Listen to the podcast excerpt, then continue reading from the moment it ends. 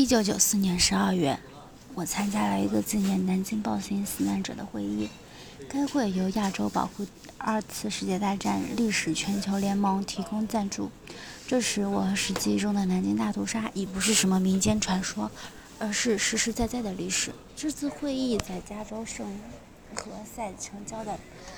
库帕提诺举行。会议组织者在大厅里展放着。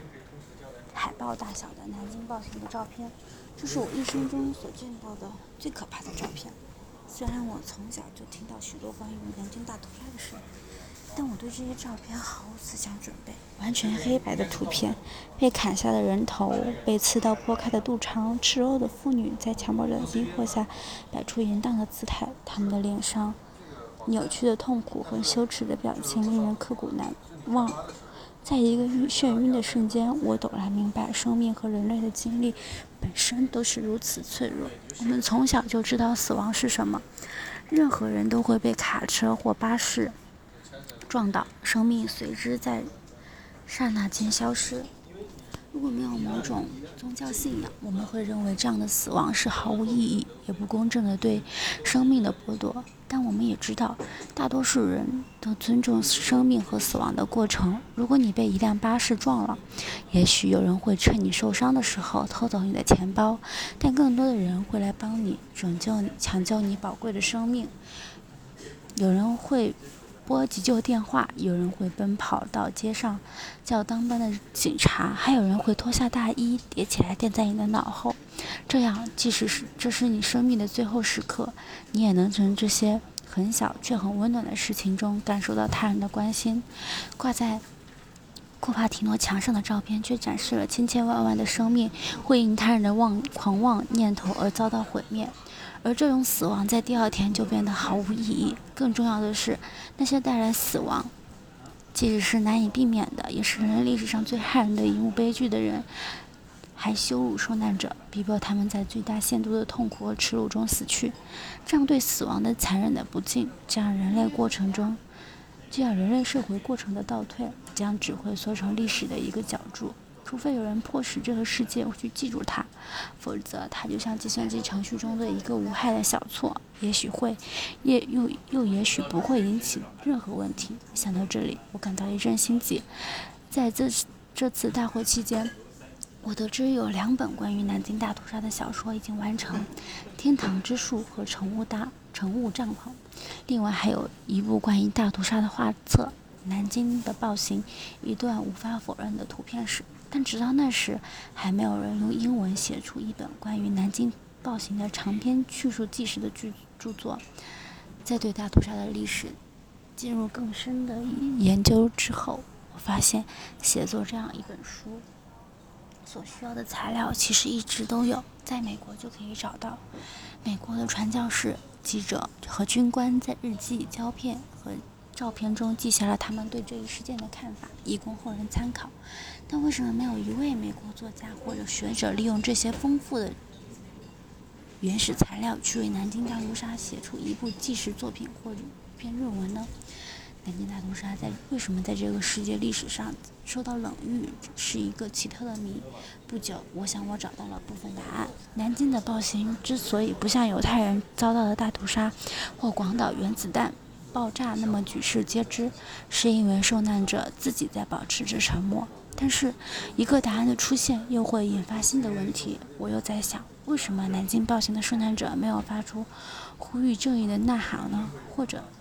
假如他们曾发出了呐喊，为什么他们所遭受的苦难不得不到承认呢？我渐渐明白，这种沉默的幕后操纵者是政治。由于冷战的诸多原因，有关各方共同造成了对这一事件的历史性忽略。一九四九年以后，新中国和台湾都没有向日本要求战争赔款。面对苏联和中国的威胁，美国急于得到。他从前的敌人日本的友谊和忠诚，这样冷战的紧张态势使日本逃避了许多严厉的惩罚，而他们的战时同盟国却没有逃脱另外，日本恐怖的气氛阻止了关于南京暴行的公开的和学术上的讨论，进一步压制着人们对事件真相的了解。在日本，如果表明自己对中日战争的真实看法，他可能会也一直会受到失业的威胁，甚至生命危险。在这种危险弥漫的气氛下，许多严谨的学者都不敢为这都不敢为进行这方面的研究去日本查找档案。的确，我在南京听说，因为担心遭遇不测，中国很少允许学者访学者访日。在此情形之下，对于外国人来说，要想接近日本。关于南京暴行的档案材料是十分困难的。另外，虽然近年来有一些参加南京暴行的日本老兵，冒着被排斥乃至危乃至死亡的威胁，将他们的故事公诸于众，但大多数人并不愿意接受采访。在写作本书期间，使我困惑和气愤的是，顽固的日本人拒绝承认自己的过去，不单单是因为日本交出的战争赔款尚不及德国赔偿。战争受难者的百分之一，也不仅仅是因为大部分纳粹分子即使没有因其罪行受到监制，也至少是被迫退出公开的社会生活。可是，在战后，许多日本战犯继续在工业和政府部门担任要职，也不仅是因为这样一个事实。在德国不断地向大屠杀的受难者表示歉意的时候，日本人却在东京膜拜战犯。一位在战争中受到。日本迫害的美国人把日本把日本人的行动称形容为，这在政治意义上相当于在柏林中心为希特勒建造一个大教堂。靠！尽管证据确凿，日本许多知名的政治家、学者和工业巨子仍顽固的二口咬定，一口咬定，南京大屠杀从未发生过。在进行本书漫长而艰辛的工作时，他们的态度一直激怒着我。相形之下，在德国，如果教师在日史历史课上删去大屠杀部分，将是违法行为；而日本人在几十年来一直把课本中的南京大屠杀的材料有系统的清除得一干二净。他们从博物馆拿走南京大屠杀的照片，销毁原始的资料，从大众文化中抹去任何关于大屠杀的痕迹。甚至一些受尊敬的日本历史教授也加入优异势力，进行他们认为是为国尽忠的工作，怀疑诋毁南京大屠杀的报道。这专题片以《天皇的名义》中一个日本历史学者用这样的话来否认人南京暴行：即使有二三十人被杀，日本方面也会非常震惊。那时日本军队一直是模范部队。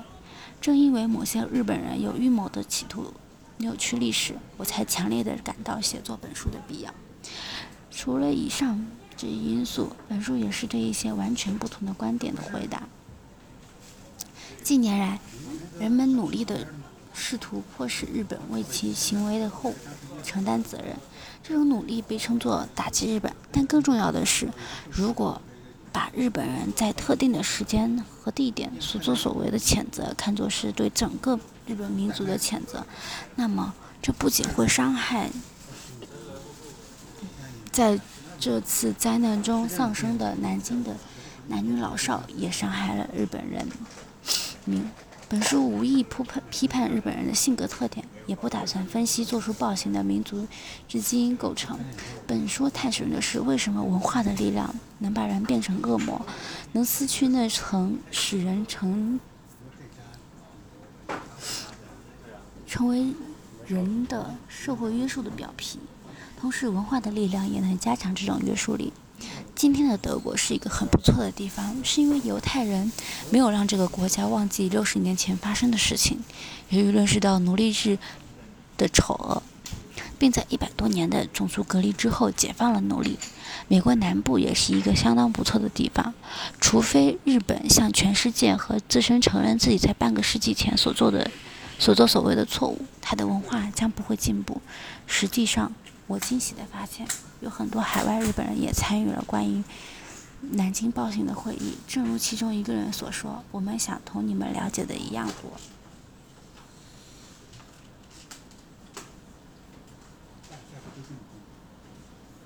本书叙述的是两个相互关联却又不尽相同的暴行，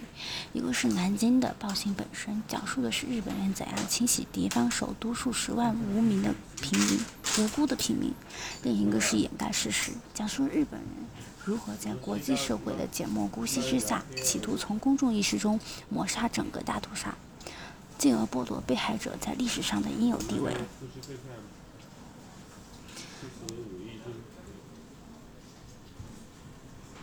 本书第一部分大屠杀的历史的结构，在很大程度上受到罗生门的影响。这是由日本作家芥川龙之介的短篇小说《在竹林中》改编的电影，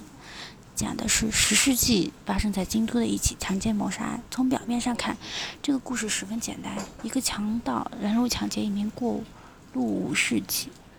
有其经及其妻子，妻子被强奸。武士也死了，但当中故事的人物以各种角度出发叙述事情发生的过程时，故事也变得复杂起来。强盗、妻子、死去的武士和一个现场目击者对发生的叙述相距甚远甚远，读者就要将所有的叙述集中起来，集中起来，亲自判断其其中的虚假是真假虚实。这一过程中，做出主观的，也通常是个人臆想的。较为客观的假想。任何讨论犯罪公正性的课程都应该包括这个故事。它指出了历史的实质。南京大屠杀。我要说话。